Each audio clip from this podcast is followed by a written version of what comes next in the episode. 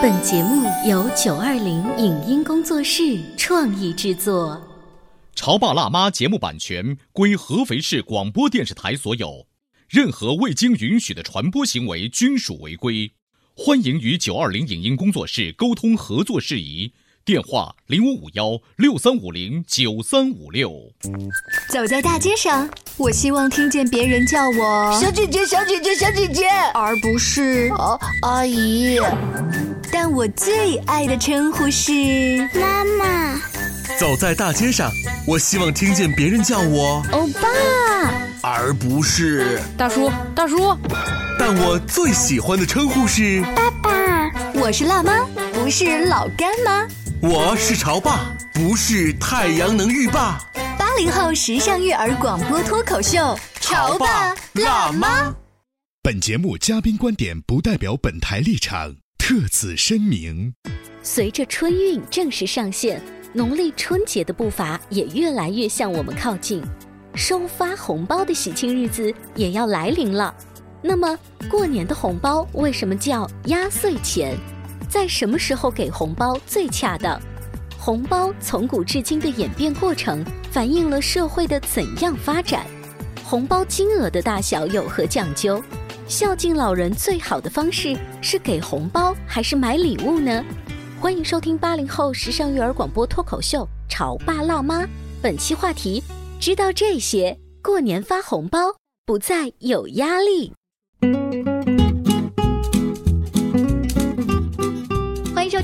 后时尚育儿广播脱口秀《潮爸辣妈》，大家新年好，我是灵儿。新年好，我是小欧。啊，你看，离这个过年啊还有几天的时间，咱们俩是提前拜年。我就想问哈，你的红包有没有准备？哎，我跟你说，我还真要炫耀一下，我早就准备好了，我提前两三个月就准备好了。你是准备了包给其他人的对吧？我是真心诚意的买了非常别致的限量版的红包的那个皮儿，我特地去了一趟故宫。你知道吗？故宫那个红包特别贵，我买了一沓限量版的，就等着一到了这个新年开始，首先拿出两个厚厚的给我的老爹老娘要送出红包，哦。然后剩下的呢，我要根据这个关系的疏密程度来安排这个红包往下发放。所以你看，红包在很快要到来的这个新年当中啊，是有着无数的故事。对呀、但是听一位专家老师跟我说，你们现在给的红包其实都给错了，钱也塞错了。那到底从古到今的红包到底应该怎么给呢？今天直播间为大家请来了追梦堂的周家全老师，欢迎您。欢迎周老师。好，大家好。周老师，呃，您红包准备好了吗？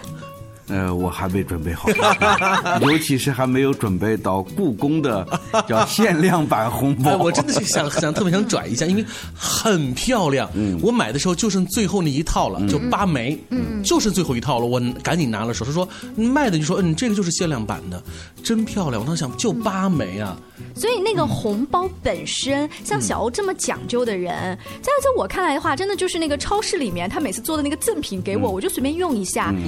在古代会有很多讲究，这个红包都不是随便用完就扔掉吗？那是红包这种形式啊，嗯，它是一种感情表达的形式，没错，它不是物质表达的形式。实际上，红包里面装什么，嗯，装多少并不重要，重要的是把红包就是交给你想交给的人的这个行为。您刚才说红包里装多少不重要，怎么不重要啊？我们拿到那个红包，现在都有经验，你知道吗？是摸一下就知道就跟那个摸那个麻将牌是自摸。对，最近我们故事台很多主持人都开玩笑说，小宝宝的家长啊，就是要孩子学会恭喜发财，什么新年快乐这些吉祥话，就是觉得这个呃老人家啊。尤其是在老家，一般会把这个红包在口袋里多备好几个。他一开始可能只给一个，但是你这个吉利话说的特别多，他万一高兴你又给了两三个，你知道吗？是有的，嗯 哎，所以说我们的理解，在过年的时候，这个红包就是压岁钱，我们希望里面厚厚一沓呀。是的，压岁钱啊，它的核心在压岁，嗯而不在钱。嗯，就是一块钱嗯，也可以压岁，一百块也可以压岁。一块钱现在怎么好意思拿出来呀、周老师？所以说，好意思和不好意思嗯，就是关注到了钱的多少，嗯就是关注到了钱的物质价值。嗯啊，真正的压岁钱红包跟钱的多少本身没有关系。周老师的意思是在古代压岁钱其实可能就是很少的钱，不是古代，哦现代也是这样。就说我们给压岁钱啊，从父母给孩子也好，嗯，或者我们的成年人给我们年老的父母也好，嗯，就是这个钱表达的是我们的一种祝福，嗯，那么这个钱肯定不是为了去满足某一种物质需要，就不是真的去买东西对的。，比如说老人家需要一件大衣，嗯。那我们就去买一件大衣。老人家需要有一个电饭锅，那我们就买个电饭锅。嗯我们不可以说，哎呀，我给你一个红包，你回头去买个什么，那不可以。哦，红包就是红包，红包是祝福长命百岁，祝福身体健康。所以祝福本身它不是钱，这个不是我们讨论的，对？我们为什么会用钱来代表祝福呢？嗯，实际上这里面有一个潜在的呀，就祝福逻辑。啊，因为在从古至今这么多年以来，大部分的时期家庭生活啊，物质都是匮乏的，嗯，就是钱财是非常金贵的。那么获得钱财，哪怕是几个大钱，嗯，它都代表着财富。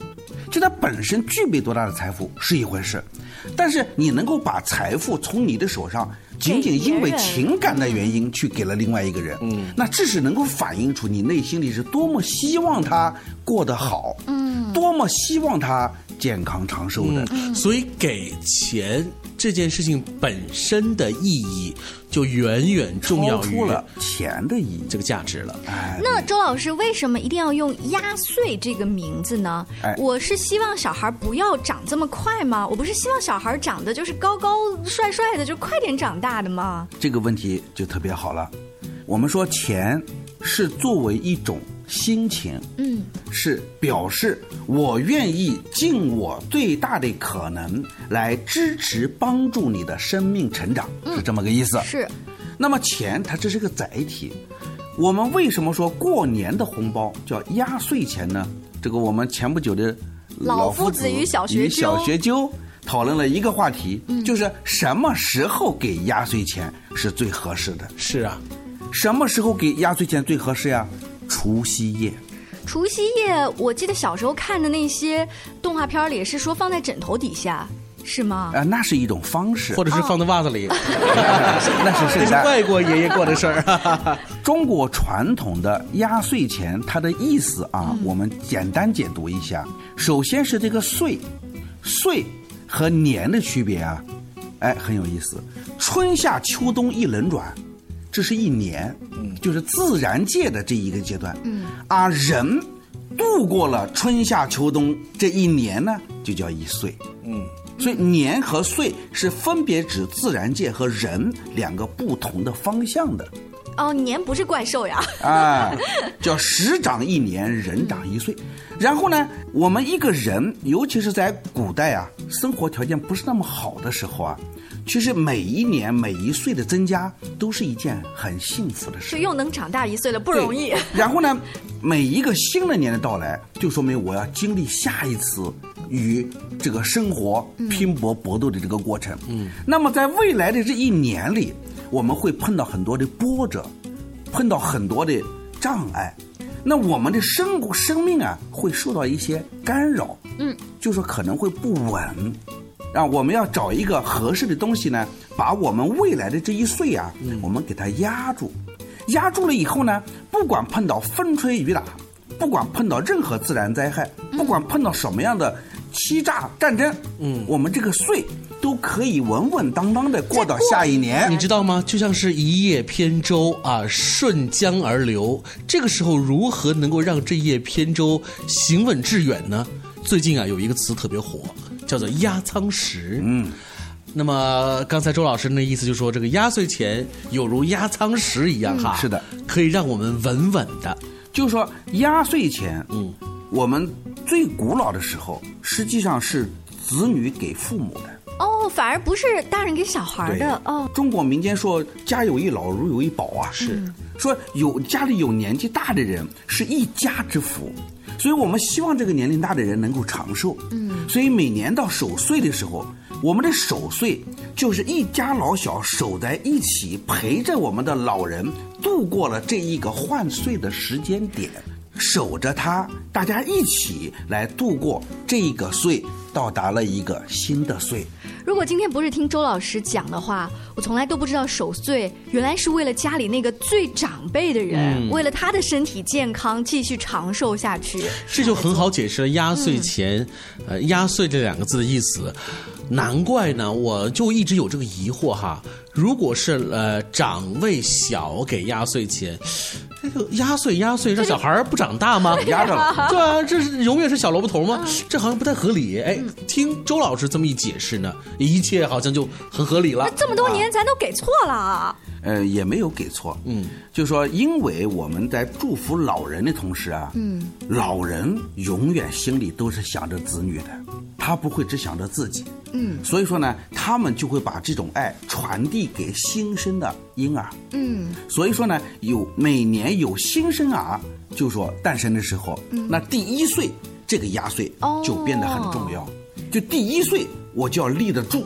难怪人家说一岁的时候回老家拿红包拿的是最多的。啊！那一岁新生你是第一个岁，嗯，那这个时候凡是关心爱护你身边的亲人都会给上祝福，至于给多少钱那是又一回事。哎，那周老师照您这么分析，一小一老就咱们中间的最辛苦，又没有任何人给红包祝福呀，好苍凉的感觉啊！哦，这个想法可不好，为什么呢？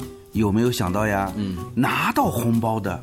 都是在生活中具备较弱的生存能力的，而给红包的呢，是在我们的生活中具有较强生活能力的我们的生活。说白了就是强势的给弱势。对了呀，那所以要骄傲呀。那今天呢，金周老师这么一分析的话呢，大家是不是发现这么多年来，原来我们理解这个压岁钱都理解错了呢？回家以后重新掂量一下，其实应该把给长辈的这个压岁钱，我们应该边给的时候，可能边跟老人家好好的说一说，祝福一下，对，对，别给了一个啊，就是您买，您别舍不得买，就就完了，是不是？稍微休息一下，广告之后啊，我们请周老师跟大家接着聊一聊，在给压岁钱送祝福的时候，可能你还错过了哪一些中国古代的常识呢？你在收听的是《潮爸辣妈》，小欧零二，叫你变成更好的爸爸妈妈。潮爸辣妈播出时间：FM 九八点八，合肥故事广播，周一至周五每天十四点首播，二十一点重播。网络收听，请下载荔枝 FM、蜻蜓 FM、阿基米德、喜马拉雅、中国广播以及苹果 Podcasts，搜索“潮爸辣妈”订阅收听。微信公众号请搜索“潮爸辣妈俱乐部”，参与节目互动哦。关于和孩子沟通呢，我是想先处理好彼此之间的情绪，然后再去搞定他具体的问题。我们家长经常在一起讨论，怎么样从小才能培养好他的学习习惯。我是后来通过学习才发现，孩子行为背后是有另外一种需求的。陪你一起吐槽养育熊孩子的苦，陪你一起追忆曾经自己的小世界。八零后时尚育儿广播脱口秀，潮爸辣妈。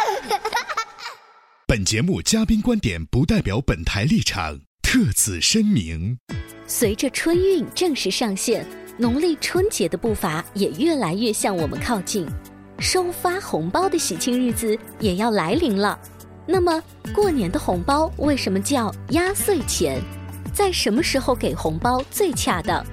红包从古至今的演变过程，反映了社会的怎样发展？红包金额的大小有何讲究？孝敬老人最好的方式是给红包还是买礼物呢？欢迎收听八零后时尚育儿广播脱口秀《潮爸辣妈》，本期话题：知道这些，过年发红包不再有压力。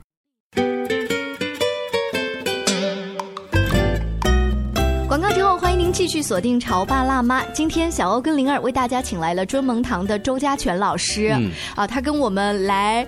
点拨了一下压岁钱，这么多年来你可能都给错了。啊，真的是，我们今天请周老师来到我们直播间来聊这压岁钱啊，真的就是每年过年就之前，对于我们这种上有老下有小的中间阶层来讲，就是会有一些吐槽和苦闷的地方。比如接下来我跟灵儿就有如一对夫妻会讨论如下的话题。那个，你今年红包准备好了吗？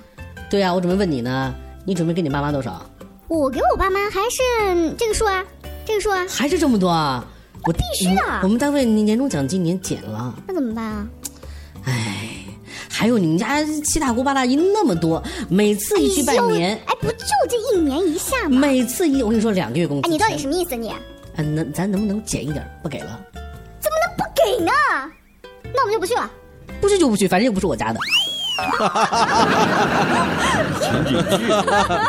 刚才在周老师和我们的听众啊听来的那一段，有没有觉得有点耳熟？可能为了给对方以及自己家的亲朋好友的这个钱数再争起来，就搞得夫妻两个自己也莫名的吵架了，挺划不来的一件事儿。因为钱毕竟就这么多，嗯你说虽然大家过年都有年终奖，可那个年终奖那钱也不是大风刮来的，所以每年因为年终奖的到来，非但没有变得很快乐，因为你会发现这个年终奖会一层层变薄，然后又没有了。是啊，这周老师这怎么办呀？我们中年人有我们中年人的苦楚啊，但是这个好像又必须要给。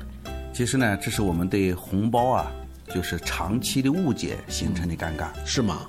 因为我们在考虑给红包的时候，我们不仅考虑要给不给，还要考虑给多少。嗯，没错，给不给是不用考虑的，肯定给你心里有，那就肯定给。嗯，给多少也是不用考虑的，一定要给到你自己很快乐，嗯完全没有负担的状况下，那才是真正的祝福。哎，周老师，我跟你说一个不快乐的给红包的经历，就不仅仅是夫妻之间这样会吵架。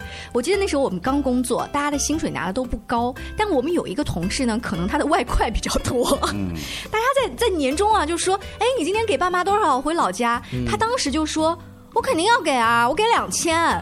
那时候我们刚工作，就我们的薪水可能一个月都拿不到两千、我本来的底线是给五百，嗯我觉得我能拿两千，我一人给五百，我自己只留一千块钱，还得给一些其他亲戚朋友家小孩儿。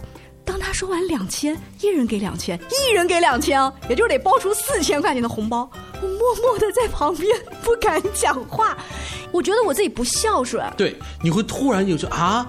难道他们给的这么多，那就我的爱只能就这么点儿吗？对对就无形中你会发现，你把红包的内容和你的爱的多少画了一个等号了。对，这就是一种误读。是，所以说呢，我们也借这个机会啊，就是希望大家，至少我们这个潮爸辣妈的听友，嗯啊，不要把红包里面装多少钱跟自己的情感的深浅挂钩。嗯，有没有？说实话是有些影响的，有多少祝福，有多少爱，是给不给红包。嗯但给多少真的不讲究。我们一般情况下啊，不管是给孩子还是给老人包的红包里的钱，都是自己随手从口袋里掏出来的零花钱的一小部分，嗯是不可以把它列入我们的家庭开支计划的。嗯啊，也不可以把它列入未来替孩子买什么、替老人买什么的这种采购计划里的钱啊，这些不把这个列入进去、啊。对，这些都不可以作为红包里装的钱的。周老这样一说的话，他这个数字真的是小了很多，也让人轻松了很多。对，而且呢，这里面还有一条，我我还是觉得需要说的，压岁钱给出去以后，原则上在很长时间以内，没有极其特别的情况是不花的。不花我是不花呀，妈妈一般都把钱收回来，托儿子存着，这这算吗？孩子的钱你把它存着，存到他长大了花可以，嗯，但不是说你说把它存着，实际上你已经挪用了，那是你父母的事，周老师你怎么这么有经验呀、对吧？而且给老人的钱呢，啊也是。老人一般情况下他没有什么要买的，嗯。你给他的钱他都会收着，收着这两个作用，一个是在子女特别需要钱的时候，他反而补给你。他会倾囊而出，嗯，还有一种呢，就是他在觉得子女需要的时候，他会去花钱。嗯，所以这个就说是爱的传递，不是财的传递。周老师，毕竟不是所有的听众啊都能听到咱这期节目，他们可能还是按照老传统，什么呢？年轻人现在也想通了，就是不要给对方压力。那得，干脆咱都不给了吧。你知道吗？我的表兄弟们啊，就是曾经这么跟我们说，他这小孩都差不多大，叫两免，对两免、哎这个词特别有代表性。你知道没？你看小我小时候过年的时候，就是我还有我舅舅家的孩子，我姨妈家的孩子，只要一到逢年过年，有一家突然掏起了红包，来，另外啊两免两免两免免两免对所以有一年一整年真的都两免了。就我最吃亏的是中间的小孩儿，你知道吗？他知道吗们觉得？就是我们中间商实实一点一点没有钱了。这个好像你看，又符合年轻人的这种不想要呃这个习俗了，嗯都省省事儿了呀。所以说呢，任何习俗啊，都是随着生活习惯的这个不断的改变，嗯，它也在发生改变。嗯，其实压岁钱最早的时候都只是在直系亲属这个这个范畴内，而且呢，一般情况下是不对外部亲戚，父子母子，这是第一条线。第二个呢，就是家族内的子侄，嗯啊，就侄子辈的，这是有的，但是是是亲的啊。啊就是如果再远一点的，那一般也就不算了，嗯知道吧？就从压岁钱的角度来讲，它是父系的，嗯血统很近的关系。哦就母系的关系，那已经属于亲戚了。嗯嗯压岁钱是家族内部的这个行为，明白了。对你到那里就已经属于属于就犯了。嗯当然了，它也是表达一种意思嘛，本身也没有什么错。但是我们现在呢，首先是把压岁钱的数量增大了。然后又把压岁钱的目标加大了，然后把自己的压力加大了，然后最终再来两免，这就是一个 怪圈循环。呃，这个怪圈当中呢，唯一免的一样东西就是红包本身。像刚才小欧说，他从故宫买了限量版的红包。我跟你说，像你这么讲究的人啊，嗯太少了。我们现在啊，直接电子微信红包。嗯最夸张的是，我可以预见今年我们家的这些小朋友，他们用的那个电子手表，手表上有二维码，然后我们家儿子他可能是直接把出来说你就是扫码付款是吧：“舅舅，那你直接给我扫就行了。”就是这样的一个场景。扫码付款，就连那个红色给你都不需要了。就是作为娱乐，这些现代生活的这种行为啊，都就无可非议。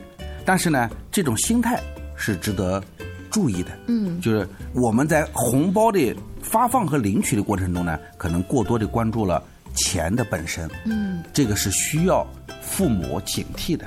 嗯，我们彼此就是呃，单位同事、好朋友之间，有时候也会有红包行为，嗯但这跟压岁钱没有关系。是，我们单从压岁钱的角度来讲，第一，建议在时间上，嗯还是以除除夕夕晚为主。嗯我们守岁守岁守到新年到来，凌晨到来。嗯，哎，这个时候身边还没有睡觉的孩子们，嗯那一定要亲手给到。啊啊，那第二天早上醒来，我们见到了新年第一天的这个凌晨，那这个时候长辈给晚辈都是很好的，啊，当然了，给老人，这个时候初一也是合适的时候，初一到初五都是可以给压岁钱的，但是超出这个时间呢，那就有点嗯。不是那么讲究了。是。啊，在时间上，在目标上，嗯，不主张扩大，尤其是在钱财上，我们主张尽可能的少，嗯。就少到大家能接受哎就可以了。嗯，周老师，您一直说少，您能给我们举个例子？在这个古代啊，比如说他们一个月可能挣的钱是划现在一百块钱的话，他们可能只是给出一块钱。就我们如果按比例算的话，古代人差不多是什么样的？首先呢，我们现在没有这个文献数据，嗯来证明这个比例。但是呢，根据我们所能够理解到的、见到的这个就是故事、哦传说中呢，那基本上会有一个我刚刚说的那句话嘛，压岁钱一定是零花钱，嗯就不是从你的财务支出里面专项支取的，没有必要。我还听说一个压岁钱以前是假的，这个传说靠谱吗？压岁钱最早就不是真钱，最早我们用压岁钱只是就做一个这样的模型，就上面写了压岁钱几个字儿是那吧？不一定是，那那个时候古代他们有古代的那种方式啊，哦。可能画一个铜钱的模式呀，哎嗯。嗯，就是包起来给孩子，因为孩子那时候他不存在嗯嗯。花的之说呀，就这个东西它就是寄托一个祝福，这真是祝福。你知道，呃，你知道，在我们呃国家的南方，嗯。呃，尤其是这个岭南地区，就包括像广东啊、香港啊，他们很重视这个过年时候我们说叫利是嘛，每一个利是里头包的钱，真的真的就如同刚才周老师说的一样，都是零花钱，零花钱。就五块、十块。绝对不可能超过有一百块钱，这个。那除非你真的是很想显摆，但大多数都是用最小的钱，但是它能够表达出最直接和最喜庆的含义。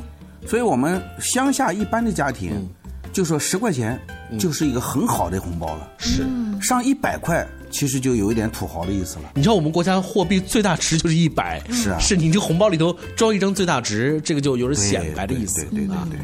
呃，今天节目呢，仔细听的话，朋友一定会注意，周老师在强调红包和压岁钱，其实它是两个不一样的概念。我们除了听到一些古代的习俗，还有一个让我印象很深的就是，其实大家要把对老人的这一个祝福，比如关心，您要帮他买一个电器或者是一个大衣，平时帮他买，而不要跟压岁钱混为一谈。哦，明白了。所以呢，在过年的这样的一个传统习俗当中，我们是能够以压岁钱的方式给父母。最能够体现出何时节，然后呢，又能够传递更多的爱的表达。对的，这是从古到今不一样的这个理念哈，大家也可以呢跟你的亲朋好友共同来分享一下。好了，听完今天的节目，各位潮爸辣妈，是不是你今年年会显得格外的轻松呢？那就准备更多的零花钱，让我们的红包散出去吧！新年快乐，下期见，再见。拜拜。